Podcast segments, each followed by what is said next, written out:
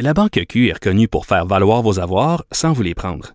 Mais quand vous pensez à votre premier compte bancaire, tu sais, dans le temps à l'école, vous faisiez vos dépôts avec vos scènes dans la petite enveloppe. Hmm, C'était bien beau. Mais avec le temps, ce vieux compte-là vous a coûté des milliers de dollars en frais, puis vous ne faites pas une scène d'intérêt. Avec la Banque Q, vous obtenez des intérêts élevés et aucun frais sur vos services bancaires courants. Autrement dit, ça fait pas mal plus de scènes dans votre enveloppe, ça. Banque Q. Faites valoir vos avoirs. Visitez banqueq.ca pour en savoir plus. Cube Radio. Il connaît tous les dessous de la politique. Chef du bureau d'enquête de l'Assemblée nationale. Antoine Robitaille. Là-haut sur la colline. Là-haut sur la colline. Cube Radio. Bon mercredi à tous. Aujourd'hui à l'émission, une grande entrevue avec le cinéaste Denis Arcan. Avec la vaccination au stade olympique, le mot commençant par N, deux thèmes de l'âge des ténèbres, les complotistes, vous vous souvenez qu'il y en avait dans Jésus de Montréal, les dernières révélations sur Trudeau père, plus machiavélique encore que dans le confort et l'indifférence, et François Legault qui cite un extrait de la série Duplessis. Mais nombre d'éléments d'actualité semblent nous ramener aux œuvres de Denis Arcan ces temps-ci. Est-il étonné que la réalité rattrape ses fictions? Mais d'abord, mais d'abord, parlons de cette controverse sur le bilinguisme des juges à la Cour du Québec. Antoine Robitaille. Il décortique les grands discours pour nous faire comprendre les politiques. Sur la colline. On apprenait mardi dans la presse que Simon Jolin Barrette, le ministre de la Justice, refuse d'exiger le bilinguisme français-anglais pour les juges nommés dans certains palais de justice au Québec. Et c'est ce qu'avait exigé donc la juge en chef de la Cour du Québec, Lucie Rondeau. Euh, on en parle avec François Côté, doctorant, chercheur en droit linguistique et chargé de cours à l'Université de Sherbrooke. Bonjour. Bonjour, M. Robitaille. Donc, le bilinguisme des juges au Québec, même à la Cour du Québec, est-ce que ce serait pas euh, normal puisque des justiciables peuvent demander euh, des procès en anglais? Le bilinguisme, la capacité de maîtriser plusieurs langues, c'est une question qui est toujours utile, mais il faut se poser la question. La nuance doit être faite entre l'utilité et la nécessité. Mhm. Comme dans le domaine du travail, comme dans le domaine de, de- de la fonction publique, de tout ce qui relève de la charte de la langue française, on effectue une distinction fondamentale pour ce qui est de la question de l'exigence linguistique d'une autre langue que le français au Québec. Ça, c'est l'article 46 de la Charte de la langue française. Lorsqu'il est question de l'accès à un emploi, est-ce qu'il est nécessaire pour l'accomplissement des tâches liées à la fonction de maîtriser une autre langue que le français? Si la réponse est oui, alors là, oui, l'exigence linguistique se justifie. Mais si c'est simplement une question d'utilité, une question de ah, c'est plus pratique et on se casse moins la tête, non, parce que là, c'est ouvrir la porte à la discrimination linguistique à grande échelle. Et la Charte de la langue française a été adoptée justement pour lutter contre cette espèce de culture du bilinguisme systématique qui amène au passage à l'anglais. Mhm. Donc ici, le fait... C'est comme juge l'antichambre de la de l'assimilation, hein? d'une certaine manière. Et puis, le fait qu'un juge puisse parler anglais, c'est toujours un critère utile. Mais est-ce que c'est nécessaire et est-ce qu'on doit en faire une condition obligatoire qui se retrouverait à fermer la porte aux candidats unilingues francophones? Là, ce serait aller beaucoup trop loin. On doit rester au critère de la nécessité. Et est-ce que c'est nécessaire? Eh bien, c'est euh, à la personne qui demande ce critère de bilinguisme d'en faire la démonstration. Mhm. Et c'est ça qui est particulièrement euh, curieux, c'est que le ministre Jean Barrette avait simplement demandé à la juge en chef de faire la démonstration. Vous nous demandez euh, de, de- vous nous demandez un, un candidat qui soit bilingue, ok, ben dites-nous pourquoi est-ce qu'il a besoin d'être bilingue. Et là, là-dessus, euh, écoutez, à ce qu'on s'en fie dans les médias, la juge n'aurait fourni aucune raison au-delà de simplement, euh, ben, c'est plus pratique. Sauf que euh, le critère de la nécessité doit être démontré. Le ministre a eu tout à fait raison de dire un instant, euh, on, on- en tant que ministre de la Justice, on ne va pas commencer à tout simplement euh, acquiescer sans poser de questions à n'importe quelle requête de la part de, de la magistrature qui viendrait sur notre bureau pour la nomination des juges. Mhm. Le ministre a un pouvoir discrétionnaire, il y a un comité de sélection et on doit démontrer les critères qui sont nécessaires. Et cette nécessité n'a pas été démontrée. Donc le ministre est parfaitement dans son droit. Mhm. Donc, pour Longueuil, est-ce que la nécessité euh, saute euh, aux yeux ou, ou non? Est-ce qu'elle devrait sauter aux yeux? Est-ce qu'il faudrait faire une analyse euh, plus, plus détaillée, c'est ça? Pour Ben, Longueuil, parce oui, qu'il est- il- il est question il de, de, à- de, de ce, de ce secteur-là. là. Effectivement, c'est qu'avant de proclamer que c'est une nécessité évidente, je m'excuse, mais il est tout à fait légitime d'en demander la preuve. Mhm. Euh, Jusqu'à quel point est-ce qu'on a besoin d'un juge qui soit bilingue, qui ne se ferait donc, euh, qui ne pourrait pas se faire remplacer par d'autres juges unilingues, qui a, qui a absolument besoin d'être bilingue, ben je m'excuse, mais la démonstration n'a pas été faite. Et en absence d'une démonstration, le ministre est légitime et justifié de pouvoir dire non, on va on va pas imposer un critère limitatif qui se retrouverait à restreindre le, le, le potentiel de candidat nécessaire pour euh, satisfaire une exigence qui n'a pas été démontrée. Euh, il y a la question de la séparation des pouvoirs aussi dans cette affaire. La juge Rondeau euh, écrit que la branche exécutive de l'État, qui a le pouvoir de contraindre les citoyens à comparaître devant la Cour, n'a pas celui d'organiser le travail des juges qui la composent, euh, comme si M. Jolin Barrette voulait s'ingérer. Avez-vous l'impression qu'il y a eu donc violation de cette, du grand principe de la séparation des pouvoirs? Absolument pas. Euh, J'ai une lecture bien différente du dossier. En fait, c'est le ministre de la Justice qui doit nommer les juges. Euh, il est à l'intérieur de ses pouvoirs et le, le juge en chef peut pas tout simplement arriver dans le bureau du ministre et lui dire je veux tel tel tel critère et vous allez nommer ces juges-là.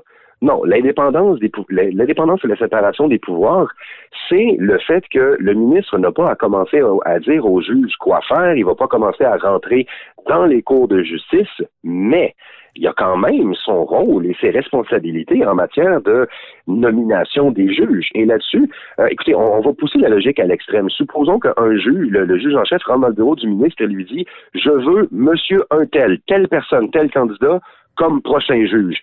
Est-ce que le ministre serait obligé d'acquiescer sans poser de questions? Non, pas du tout. Mhm. Le ministre de la Justice a un pouvoir de sélection. et de- euh, dans- il, y avait, il y a un comité de sélection pour la détermination des candidatures. Ça rentre parfaitement dans ses fonctions. Il n'est pas du tout en contravention de la séparation des pouvoirs. Mhm.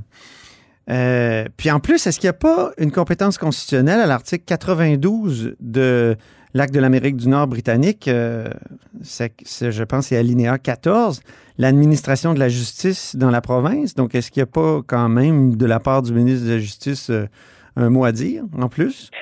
Mais absolument, tout à fait. C'est que là, ici, on est face à, aux, aux juges de nomination québécoises. Donc, les juges de la Cour supérieure, c'est le fédéral, mais la Cour du Québec, c'est nommé par l'Assemblée nationale. En plus, Ça rentre parfaitement à l'intérieur des compétences du ministre. Il n'y a pas de violation de la séparation des pouvoirs du côté ministériel. Ça, pour moi, c'est manifeste. Une violation qu'on pourrait voir, cependant, c'est une juge qui, elle-même, s'arrange pour couler de l'information. Euh, est-ce que, est-ce que, pour mener comme une bataille contre euh, la branche exécutive, est-ce qu'il n'y a pas là une violation de la séparation des pouvoirs? Euh, alors là, avant de porter un tel jugement, je vais me garder une réserve. Je je voudrais pas aller non plus directement dans ce sens-là.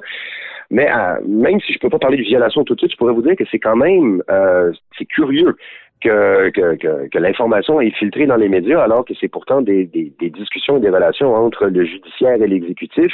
Et là, on, ça nous donne l'impression que comme il y a quelque chose qui n'a pas fait l'affaire de euh, des, des Mhm. demandes de la juge en chef, maintenant ça se retrouve dans les médias. Donc, euh, est-ce que c'est de la violation? Je sais pas, je me prononce pas à ce stade-ci, c'est peut-être un peu trop tôt, mais à tout le moins, c'est c'est curieux et ça demanderait d'être euh, peut-être regardé de plus près. Est-ce que les juges font plus de politique qu'on le pense?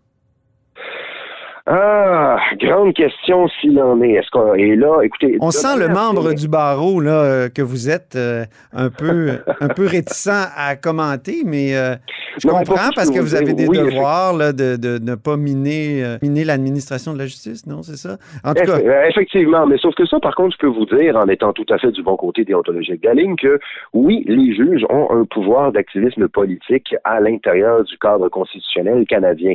Ça se voit particulièrement dans tout ce qui relève des libertés fondamentales et du contrôle de la législation. mhm. Où, oui, effectivement, les juges prennent leur place et viennent dire leurs mots dans des dossiers qui euh, relèvent traditionnellement du législateur. Et c'est ici qu'on se retrouve avec la, le, le- le choc des mentalités entre le droit civil et la common law. Hmm. Donc, du côté de la common law, c'est tout à fait légitime que les juges contrôlent l'activité du législateur suivant la, la tradition britannique.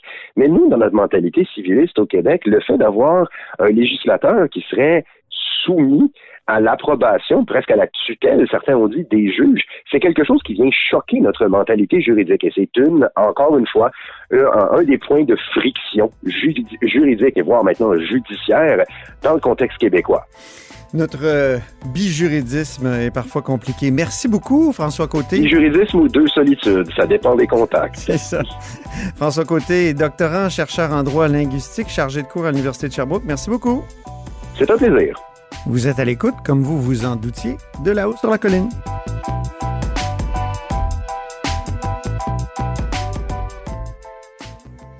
La Banque Q est reconnue pour faire valoir vos avoirs sans vous les prendre.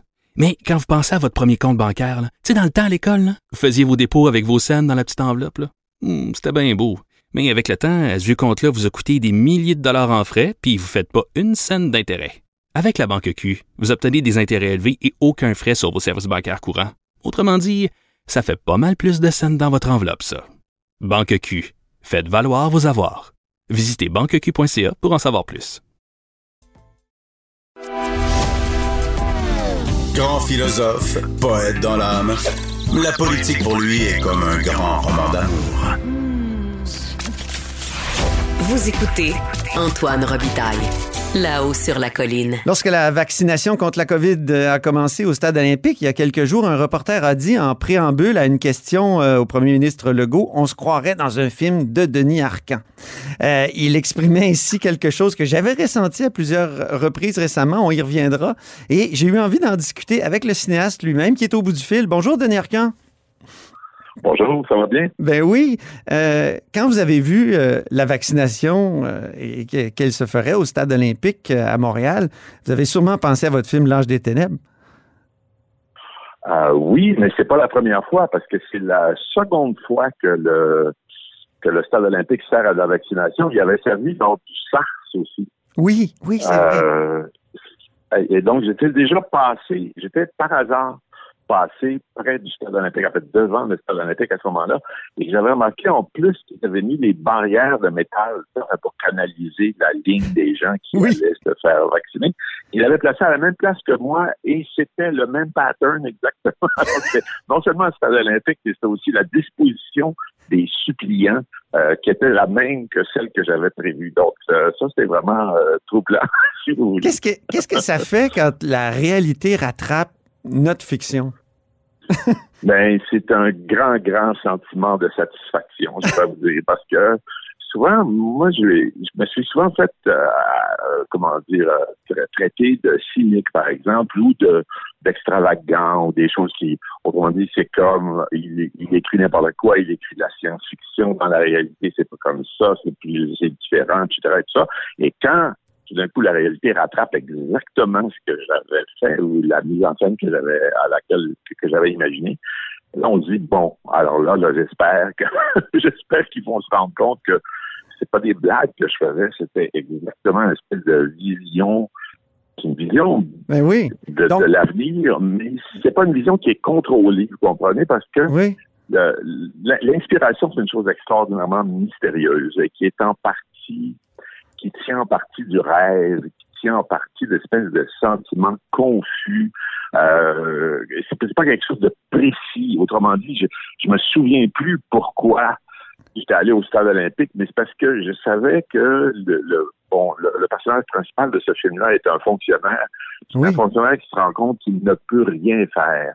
Que, que la situation a tellement dégénéré que la, que la, la civilisation s'en va tellement vers des, des euh, comment dire des extrémités complètement folles. Mm-hmm. euh, que je me disais à ce moment-là l'endroit le plus fou de Montréal c'est le stade olympique. C'est c'est ça a coûté des milliards et ça sert absolument à rien. C'est ça. C'est un stade qui est pourri pour le football, qui est pourri pour le baseball, qui est pourri pour le soccer, évidemment, qui, est pourri pour tout. Et il est gigantesque et on le paye encore parce qu'il va falloir faire refaire le toit, je pense que c'est cette année ou l'année prochaine. Ah oui. ça. Et, ça va coûter pour toujours des milliards. C'est une situation absolument kafkaesque et on peut même pas le démolir. Donc, l'autre parallèle que, qui était à peu près semblable, c'était l'aéroport de Mirabel, qui était lui aussi une folie démente. Oui. Et, mais celui-là, l'aéroport, il était facile à démolir. Fait qu'on a démoli l'aéroport Le stade olympique, je sais que sous le gouvernement Charret, ils ont fait des études pour la démolition. Puis la démolition coûterait un milliard parce qu'il est en béton armé. C'est-à-dire qu'il faudrait le défaire petit morceau par petit morceau au marteau piqueur. Il y en aurait pour des années, ce serait plus long que la construction. Et donc, on est pris dans une espèce de situation sans, sans issue. Et mon personnage vivait ça, une sorte de situation sans issue. C'est pour ça qu'à la fin, il quitte la ville et il s'en va dans une retraite, etc. Euh, et donc, ça m'apparaissait le lieu parfait pour incarner euh, la vie de ce personnage-là. Ça incarne un peu un état euh, trop lourd et épris de gigantisme qui, dans le fond, c'est ça? Oui, c'est, on ne sait plus pourquoi. je veux dire, c'est parce que c'est, l'espèce de c'est euh, incremental, comme on dit en anglais. je, je Graduel. C'est oui, voilà, exactement. C'est une folie graduelle. Au, départ, c'est Jean Drapeau. Jean Drapeau est fou. Euh, quand c'était Duplessis, Duplessis lui tenait tête parce qu'il le considérait comme un fou. Quand c'est devenu plus tard les libéraux, euh, spécialement sur Robert Bourassa, ils n'osaient pas l'arrêter savait qu'il était fou, mais il pouvait pas dire non. Il aurait fallu qu'il dise non, qu'il dise non à l'exposition universelle, qu'il dise non aux Jeux olympiques. Mais il n'osait pas, puis le gouvernement fédéral non plus. Fait que finalement, tranquillement, ce procédé graduel aboutit à des situations monstrueusement euh, qui, qui, ne se manage plus, pour encore une fois, pour euh, prendre un anglicisme, s'il vous plaît. Mais oui, dans l'âge des ténèbres, il n'y a pas que le stade qui anticipe euh, sur l'époque actuelle. Il y a aussi cette scène incroyable où un haut fonctionnaire explique à son employé là, que le, le mot nègre est devenu un mot interdit, même un non-mot. Il y a Elisabeth Lecière, la, la, comédienne qui joue un personnage de l'Office de la langue française, qui, qui explique que c'est un non-mot. Mais c'est tout à fait ce qui se produit aujourd'hui à l'université. C'est là, c'est encore une fois, vous tourniez en 2007 et, c'était satirique. Aujourd'hui, c'est sérieux. Encore une fois, la satire vous a permis comme de, d'anticiper le, monde actuel. Oui, mais en fait, c'est c'est pas c'est pas ce que je croyais faire à ce moment-là. C'était pas de la satire.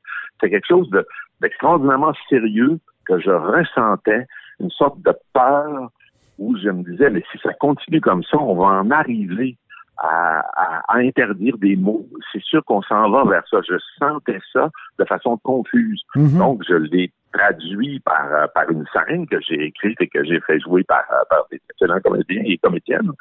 Mais moi, c'était pas une satire que je faisais. c'était ma vision hallucinée de l'avenir. Et ce qui arrive, ce qui arrive éventuellement, c'est que cette vision-là se valide. C'est-à-dire qu'on est rendu là maintenant et on interdit des mots et puis on parle de racisme systémique puis on, s'embarque dans des trucs qui n'ont aucun sens. Mais c'est comme ça, on s'en va vers ça et, j'aimerais bien savoir comment faire machine arrière ou comment euh, que ces, excès euh, cessent. Mais mm-hmm. je pense que non, il n'y a pas de solution. mon, mon, fils cinéphile me soulignait aussi un autre aspect de, comment dire, d'anticipation dans, dans une de vos œuvres, c'est Jésus de Montréal. Il y a des complotistes à un moment donné.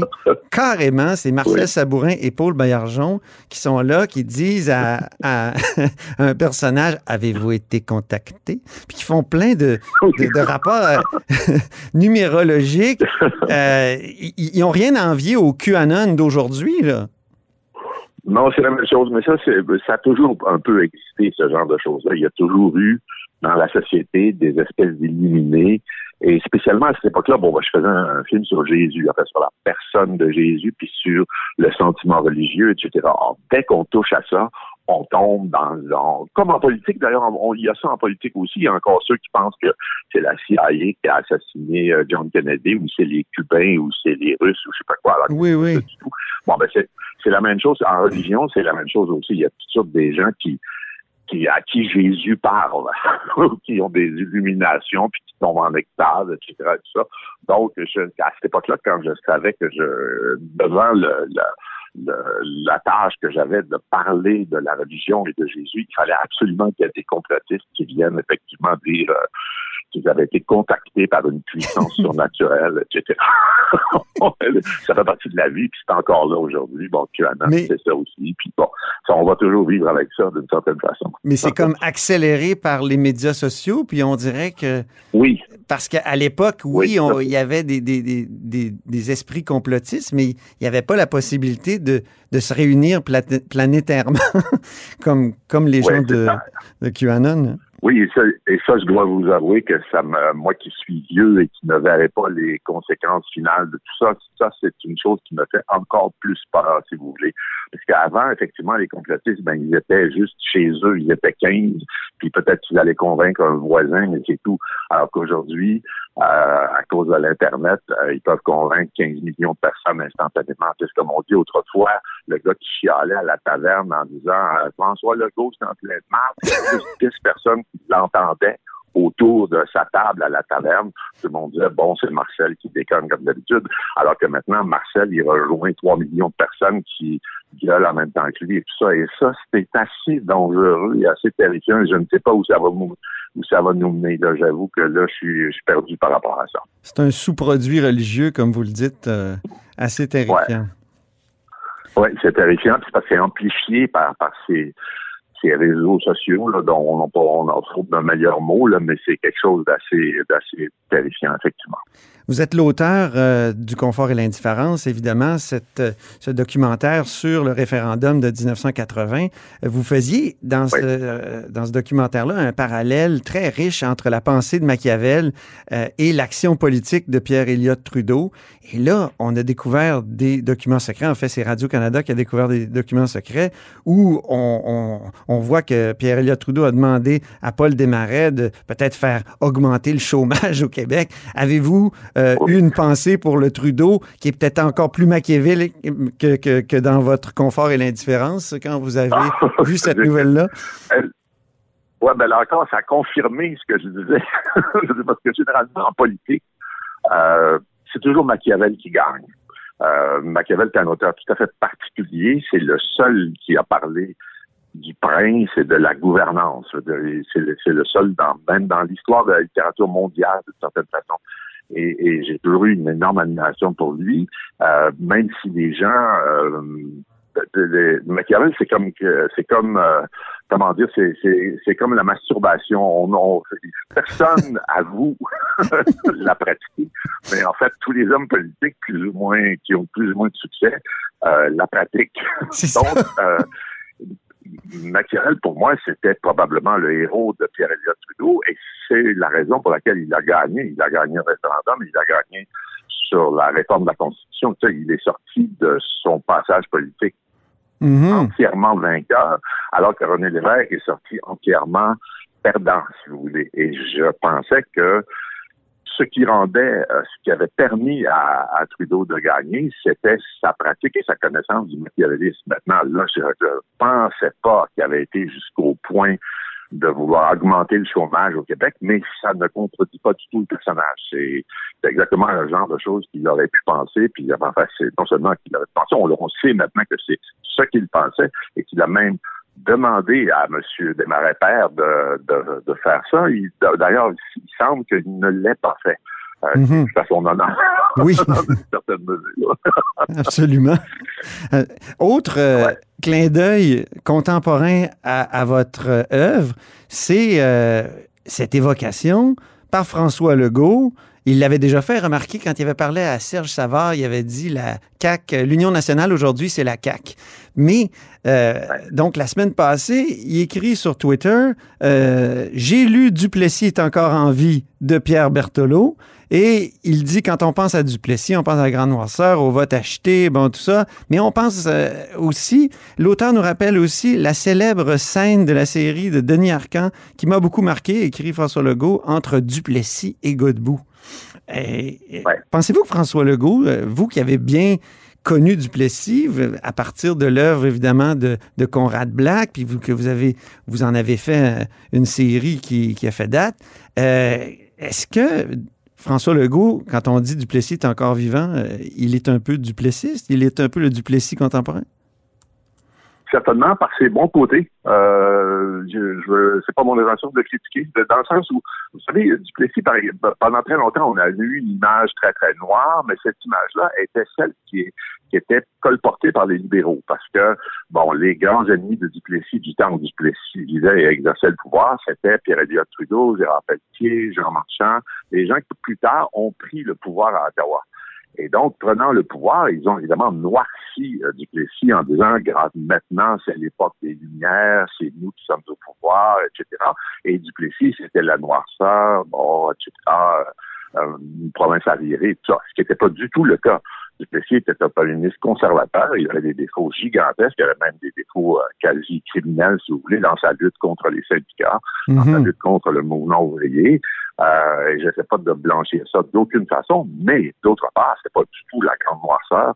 Il a fait beaucoup pour l'éducation, les écoles techniques, par exemple, c'est lui qui, avait fait ça. L'électrification rurale, qui était une chose fondamentale à faire dans les années 30. Euh, la création de l'impôt sur le revenu, la, toute la, la solidité, si vous voulez, du Québec par rapport à Ottawa, c'est que, euh, que Québec collecte ses propres impôts. On en finit toujours là si vous contrôlez vos impôts, vous contrôlez une partie de votre budget, ou la, une plus grande partie en tout cas. la force du Québec vient de là, etc. Donc, il y a, plein de choses que Duplessis a faites qui étaient excellentes, qui étaient très bien, et c'était pas si noir que ça. C'était ben, une, une des choses que je fais souvent en disant, nommez-moi le premier ministre du province ou du Canada qui a cédé sa collection de peinture à un musée. Hmm. Eh ben, il n'y en a pas un seul, sauf Maurice Duplessis. Ben oui, c'est vrai. Euh, et donc, quand on dit, ouais, c'était l'obscurantisme absolu, je m'excuse. Est-ce qu'un des premiers ministres avait une collection de peinture? Est-ce que René Lévesque en avait une? Est-ce que Pierre-Éliott Trudeau en avait? Il n'y en avait pas. Hmm. Duplessis en avait. Donc, euh, nuançons le portrait, c'est tout ce que j'ai toujours dit. Je, je bon, faisons la part des choses. Euh, mhm. et, cette fameuse scène, cette fameuse scène où vous mettez justement, euh, euh, bon, Duplessis est sur son lit d'hôpital parce qu'il est malade, puis Godbout vient le voir. Ça, ça s'est jamais produit, je pense. Vous, l'avez romancé? Mais on ne sait pas ce qu'ils sont dit. OK, OK. Mais vous, vous avez imaginé. C'est ça. Mais vous, vous avez imaginé un, Duplessis qui dit méprise pas notre monde, Adélard. Hein? Et, il prend la part du peuple. Ça. Oui, c'est ça. Puis j'essayais, parce que tout ce qu'on sait, c'est que M. Duplessis était très. C'était à l'époque où il, se sevrait de son alcoolisme. Ah oui. Donc, il a été longtemps, il a été longtemps à l'hôpital. Euh, oui, parce qu'au départ, il était quasi alcoolique dans son premier terme, jusqu'au au début de la guerre. Mhm. Et donc, on sait qu'il a été hospitalisé, il était hospitalisé assez longtemps. Et tout ce qu'on sait, c'est que Godbout, qui à ce moment-là était le premier ministre, vient voir M. Duplessis pour euh, pour lui souhaiter un prompt rétablissement. Bon, c'est tout. C'est tout ça. On sait, c'est tout ce qu'on sait parce que Duplessis n'a jamais écrit un mot. Il n'a pas écrit de mémoire, il n'a pas écrit de souvenir, et puis M. Godbout non plus. Et donc, je me suis dit, qu'est-ce qu'ils se disent, ces deux-là? Et là, j'ai essayé de d'aller à l'essence de ce qu'était, de ce qu'il y avait de mieux dans l'Union nationale, c'est-à-dire une espèce de de respect des traditions, puis en même temps d'amour du peuple, une espèce de connexion avec la population. Mm-hmm. Et j'essayais d'avoir ce qu'il y a de mieux, aussi dans le Parti libéral, c'est-à-dire le progrès, l'ouverture, euh, l'ouverture au monde, mm-hmm. euh, le développement économique, des choses comme ça. Et là, je me suis dit, bon, prenons les, les meilleurs arguments de l'un et de l'autre euh, au sens général du terme, de, du Parti conservateur ou nationaliste de Duplessis et du mm-hmm. Parti libéral puis voyons où cette discussion va nous mener. Et euh, j'ai écrit ça assez rapidement, en fait, sans trop de difficultés.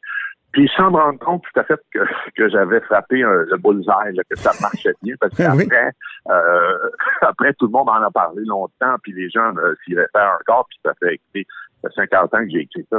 Ben c'est encore d'actualité. Euh, c'est encore une fois une grande source de, de, réjouissance pour mes vieux jours. Ben oui, ben, en tout cas, on a fait le tour, là, puis il y en a plusieurs. Il y en a-tu d'autres que, que j'ai oubliés? je ne sais pas. J'avoue que je, parle, je parle de ça ce matin, mais c'est pas à ça que je pense dans la vie de tous les jours. je comprends, mais quand on, quand on laisse une œuvre, c'est des choses qui arrivent. Ben, merci pour cette préscience, en tout cas, Denis Arcan. Et euh, on, va revisiter vos œuvres, on va les, les revoir. Euh, c'est toujours très intéressant. Merci beaucoup. Formidable, c'était un plaisir de vous parler. Plaisir, très partagé. Au revoir. C'est tout pour La Haut sur la Colline en ce mercredi. Merci beaucoup d'avoir été des nôtres. N'hésitez surtout pas à diffuser vos segments préférés de notre émission sur vos réseaux. Et je vous dis à demain.